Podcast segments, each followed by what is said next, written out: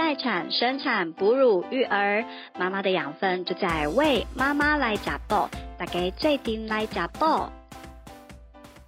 欢迎大家收听《为妈妈来加爆》，我是玉玲。今天我们的节目啊，一样会有抽奖的活动。待会呢，在呃这个节目当中，医生呢会提到说，为什么白天挤出来的母奶要白天喝，晚上挤出来的母奶要留到晚上再喝。那么呢，请待会啊，大家这个截图收听画面，回到 FB 贴文之下回复我们刚刚的这个问题，就能够参加我们今天的抽奖活动喽。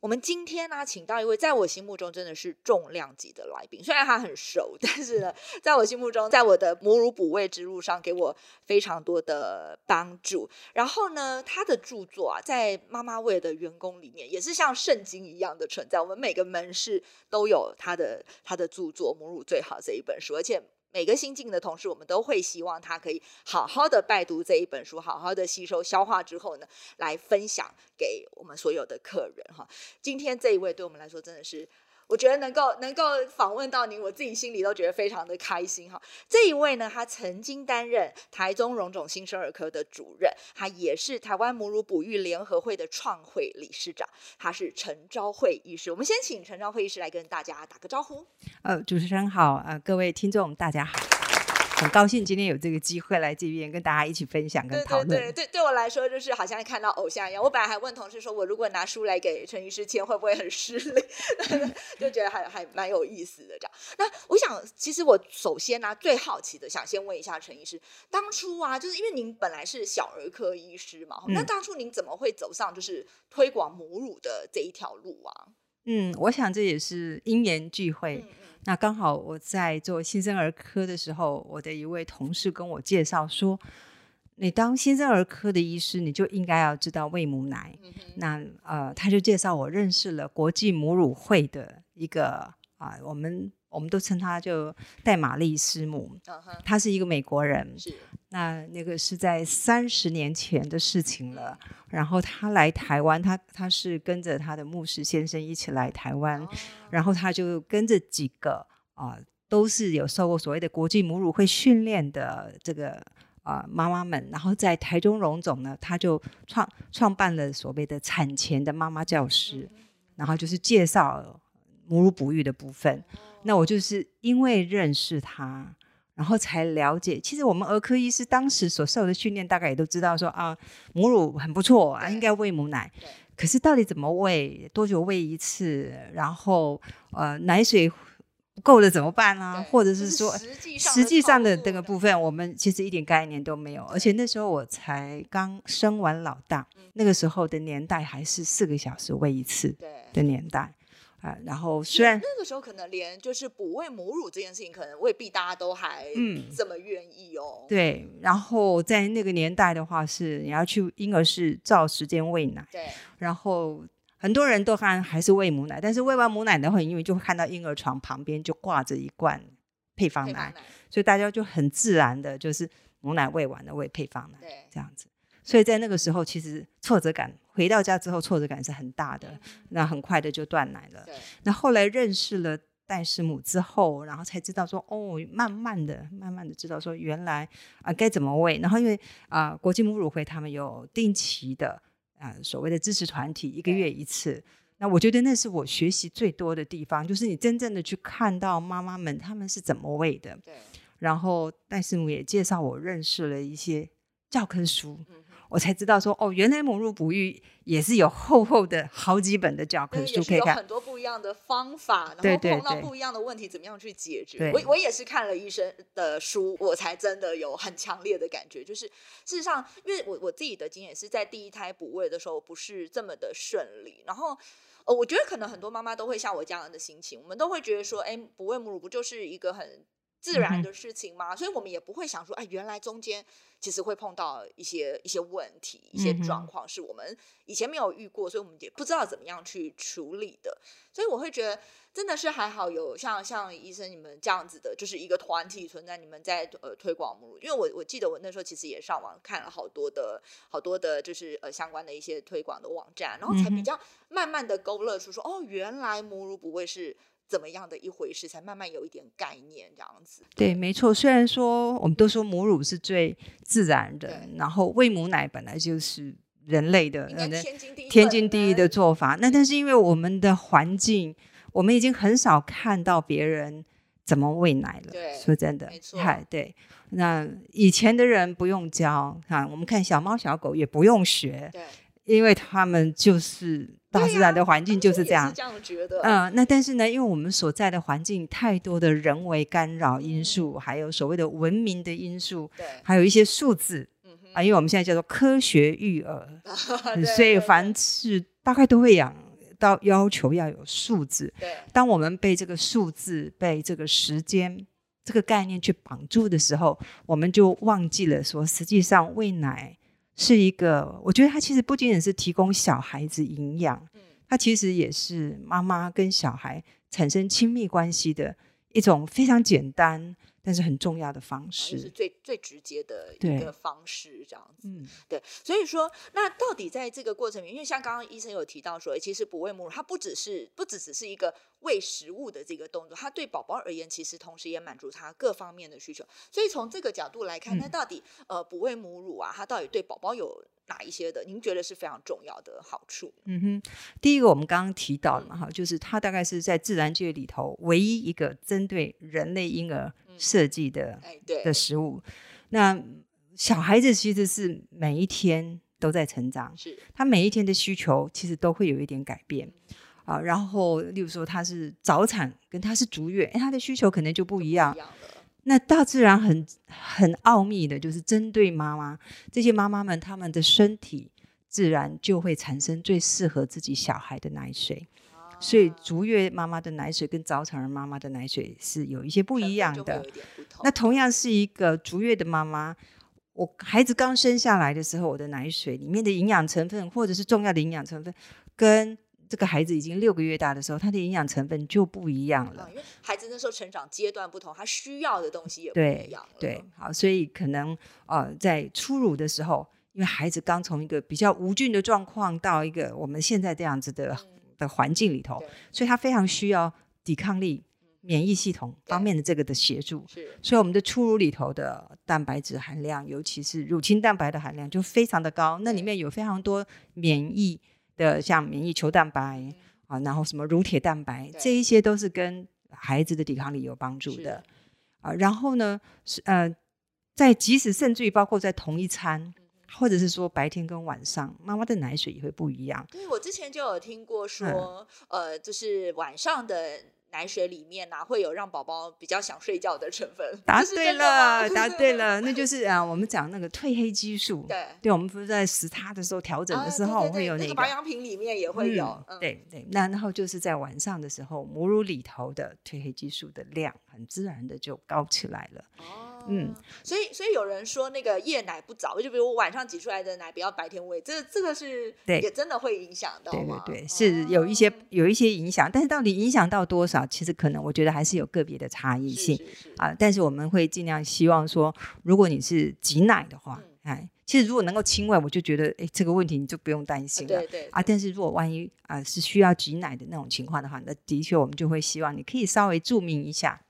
就是嗯白天、白天白天奶就是白天喝。晚上挤的奶晚上喝。所以我觉得这真的是母乳很神奇的一个地方。其实像呃，现在有其很多的配方奶，它其实都不断的，因为其实说实在话，这么些年来，配方奶也一直在进步，它的成分也一直在就是有有一些调整，然后不断的嗯跟母乳靠近。所以到底呃，其实他们也一直在进步的情况，到底有没有可能就是？嗯配方奶是可以取代母乳，在在医生您的角度来看，我觉得那大概还要很长的一段时间。嗯那我想不可讳言的啊、呃现在的配方奶跟我三十年前刚刚啊、呃在担任儿科医师的那个时代的配方奶的成分已经有很大的差别了。那例如说，在以前的话，大家都知道说喝配方奶的小孩子都是白白胖胖的，对对对实际上是比较容易肥胖。对，那其中的一个原因是因为以前的配方奶蛋白质的含量很高，因为它是用牛奶当当基准的。嗯哼呃，那蛋白质太高，其实反而是让孩子肥胖。所以现在这个部分已经有改进了哈，但但是我们现在还是知道，目前而言，喝配方奶的孩子，如果我们不注意的话，他还是相对的比较容易肥胖。哦，嗨，这个待会如果有兴趣，我们可以再继续再聊那个部分嗯。嗯啊，然后呃，现在当然配方奶里头有加了，你可能从啊什么 DHA，对啊然后最近很有名的寡糖、益生菌，甚至都有人在加了哈。那例如就单纯讲寡糖好了，现在大概就是加个一种或两种。但是我们知道，在母乳里头，全世界里面的母乳，我们大概能够看到的寡糖已经快要两百多种了。哦，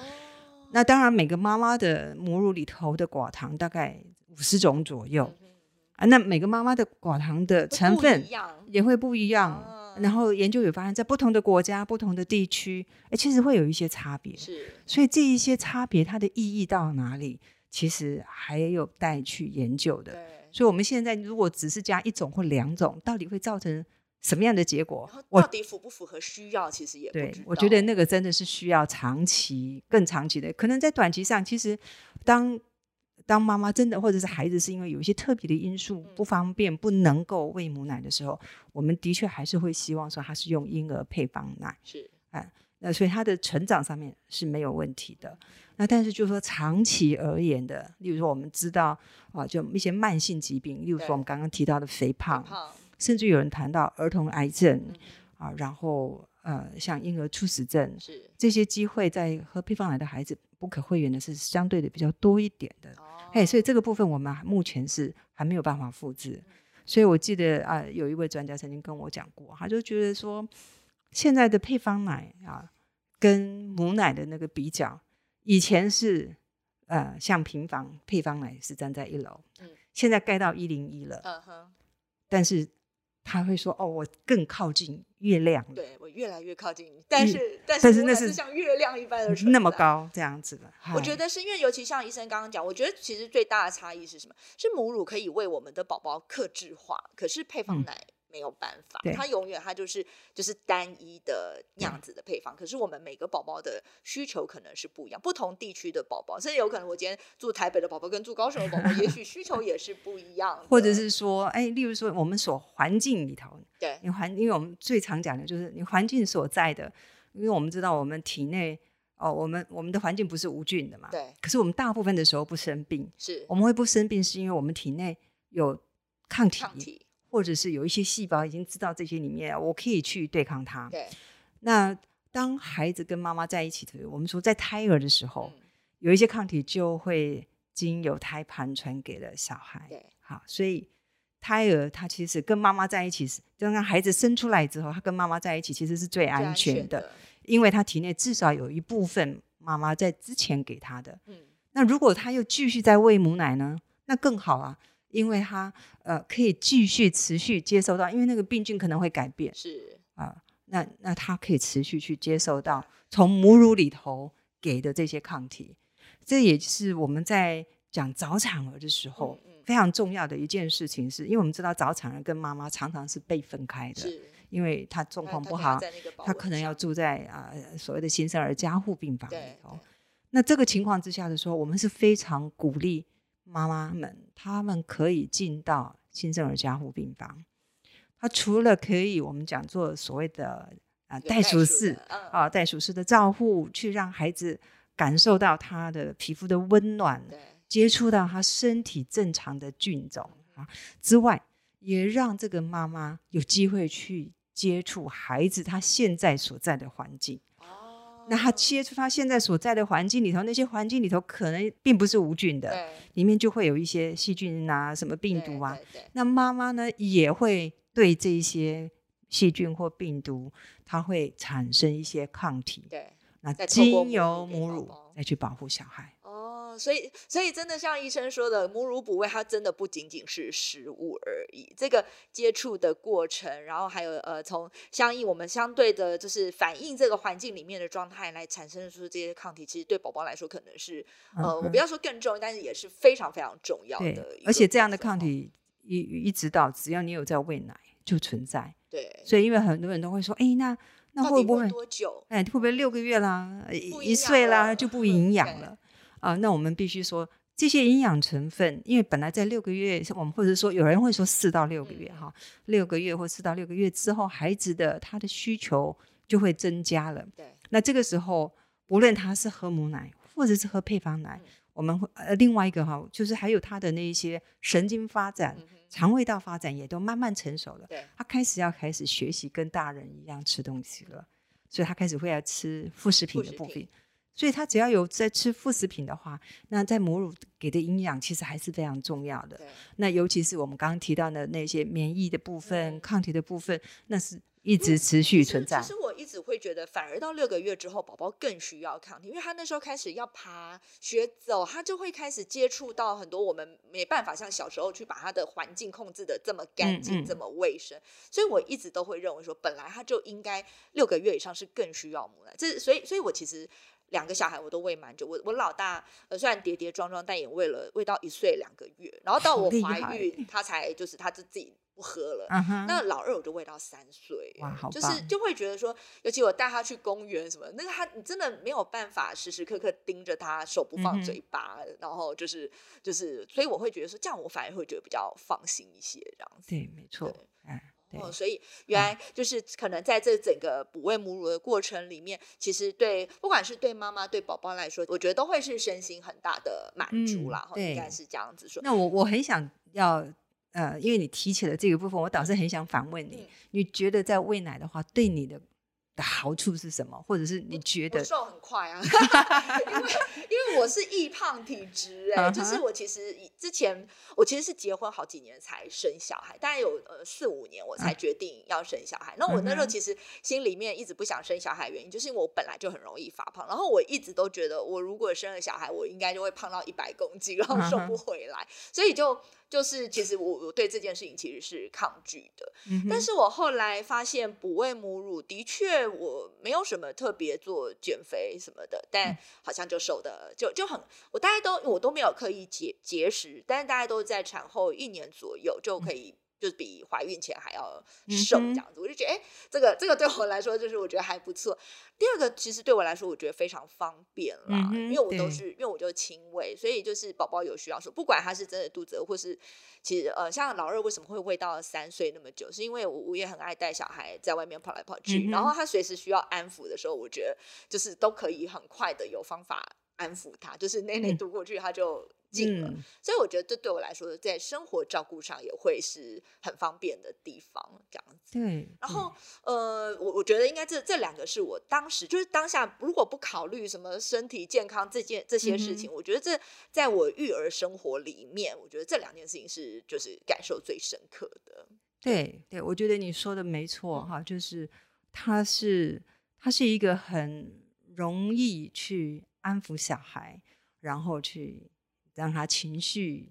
把他啊、从高涨紧张的那种情况，然后很给他快就平很快就平平静下来。平静下来，我觉得相对来说说，我的压力也会小很多。对没错，所以我一一一个人哎带两个男生，我也觉得哎，嗯好像活得还就是还 还还挺好的这样子。对，因为因为在喂奶的过程中的那些荷尔蒙的分泌，嗯。其实也会让妈妈的压力会比较降低。嗯但是当然前提就是说，妈妈其实本身是要喂的顺利的时候，对对对，这哎是当哎，然。所以这也就是呃，我们需要，就是我们整个周围的人需要去帮忙提，供支持的呃，提供支持的人所以。我很好奇，因为真的很多妈妈都会，就是比如聊到说，呃，为什么没有哺喂母乳？她很多妈妈都会第一个反应就是说我就是没有奶。所以医生在您这个推广母乳过程里面，你真的有碰过，就是真的有，就是她就是天生没有奶的妈妈吗？那嗯这样的比例高吗？真正天生没有奶的比例其实是非常少。嗯，啊，有的人是说可能不到百分之一左右这样子，但是呢，我们如果实际上你去访问的话，大概那些会混着喝的，一定都是告诉你，就是我就是没奶，对对。那那其实天生没奶的不多嗯啊，有少数的，例如说他就是先天的乳腺发育是嗯有问题的，是。所以通常的时候，那个他们可能会感觉到说，我在整个怀孕的过程中，嗯。我的乳房大小都没有什么变化。啊然后也没有胀胀的，也没有胀胀一点感觉都没有。那因为因为我们奶水的制造其实是一个很简单的供需原理了哈。我们把我们的身体想成说，呃，是一个工厂，嗯。啊，那从在怀孕的过程当中，我们的工厂就开始在准备了，对，我们就要扩充设备，然后我们要准备材料，对，好所以扩充设备、准备材料，那所以你就会看到你的乳房感觉上会稍微变大会变大了，嗯会变大。但是当然每个人变化的大小可能会有一些差异，但是你嗯会感觉到有一些变化。对，然后像它所谓的储存材料啊，就是我们都知道我们在怀孕的时候体重会增加，对，但是我们的小孩子生下来并没有那么多的是啊，这让妈妈很害怕，说哇，我我这是怀怀孕然后胖很多这样。对，那那其实那是大自然的设计里头那一些你增加的，除了羊水啦那个的重量之外，其实就是准备到时候你在喂奶的时候可以去消耗掉的。对，所以即使很多人会担心说，哎，我在喂奶的时候我吃的如果不够营养哦，我没有吃很多的话，我会有足够的奶水吗？那我们说，哎，其实，在那种营养不良的国家里头，啊都还是有，都还是有都还是有产生，它的营养成分都还是不错的。对，除非你是非常非常严重营养不良，你可能奶水量会少，嗯哼这样子。好，所以其实我们在怀孕的时候就准备好了。那等到我孩子一生下来，我把孩子呢就放在我的身上啊，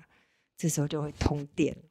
通电，通电了，就是我那个荷尔蒙通电了，对通电了，就开始运转了，对开始运转了，然后就开始哎就会去制造奶水。啊，就是啊，然后让孩子跟妈妈在一起的时候，就是第一个他通电，那第二个呢，他开始叫货，叫货，对他开始要叫货，我所以我身体才知道说，交货呢？所以嗯那正常当孩子跟妈妈在一起的嗯头一个小时到一个半小时。如果他是一个很健康的足月婴儿，而且妈妈没有用太多的一些所谓的麻醉药物的话，其实我们很多的研究，还有我们实际上真的看到，孩子就会自己慢慢找到妈妈的乳房，嗯，然后就含住乳房就开始吃奶了。对，所以有人说，诶，到底三天了都还没有奶水吗？大部分而言，其实我们的奶水真正，如果你真的要去挤，有人说在怀孕十六周以上，你就可以挤得出来，虽然量不多，哎啊，所以在生完产，孩子开始吸吮的时候，其实那个时候他就开始会吸到一些初乳，对，但是当然可能量不多。那但是如果我们让孩子要的时候，他就吸，这个吸其实就是告诉这个工厂说，我现在需要这样子的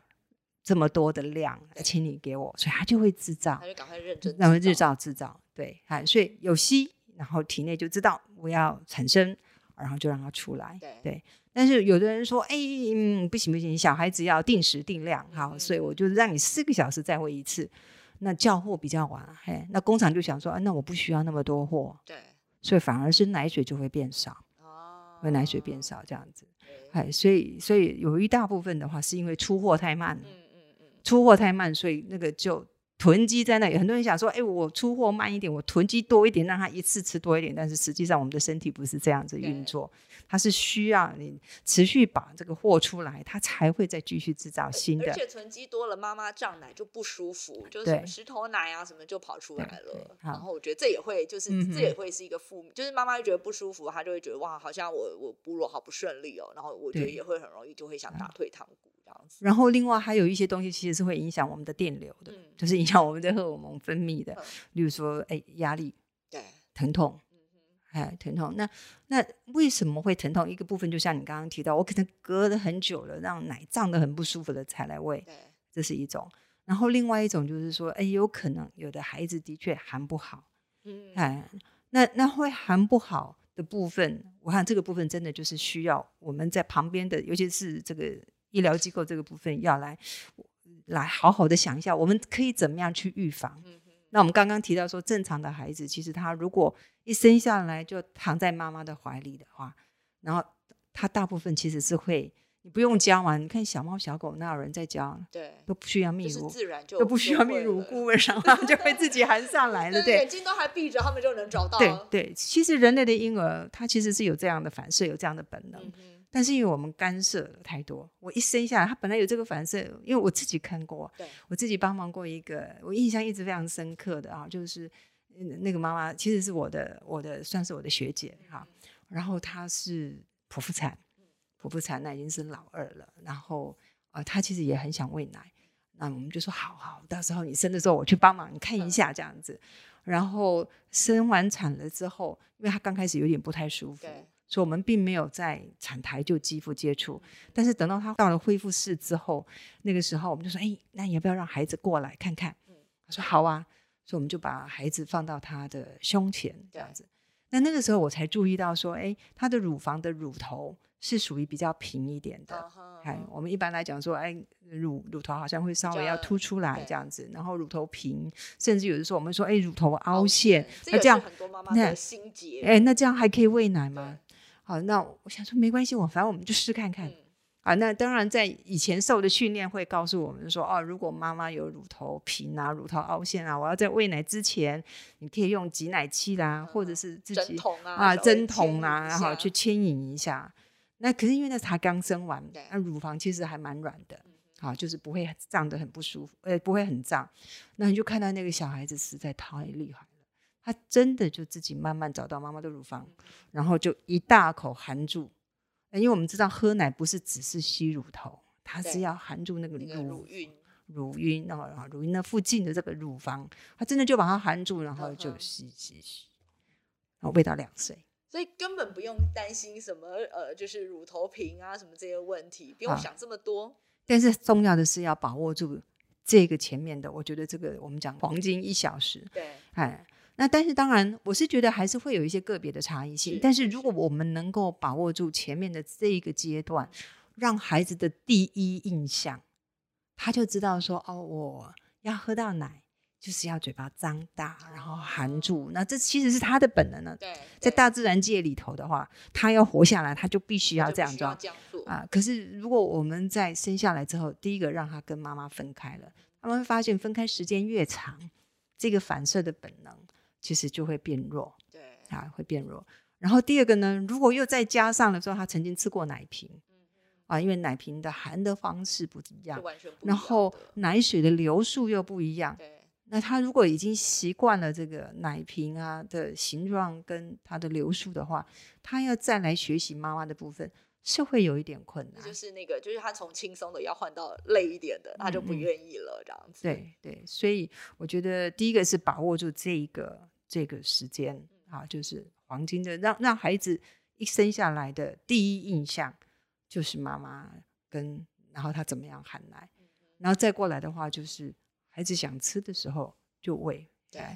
谢谢陈医师今天的分享啊，我们今天的节目就到这边。那请大家记得哈，我们今天的抽奖题目是。为什么刚刚陈医师会建议说，白天挤出来的母奶要白天喝，晚上挤出来的母奶晚上喝？请大家截图收听画面，回到我们 FB 的贴文之下来回复这个问题，就能够参加我们今天的抽奖活动喽。下一集呢，我们一样会请到陈医师来跟我们分享，就是关于在这个呃我们要执行母婴同事的时候，亲子同事的时候，可能会碰到的一些状况呢，怎么样去应应和处理，以及呢，在陈医师这么多年推广母乳的这个这个过程里面呢，他觉得最有成就感，他觉得我们台湾呢目前还急需要进步、急需要改变的地方又在哪里？欢迎大家呃这个锁定我们的节目，继续来听听看陈医师给我们的这些精辟的分享。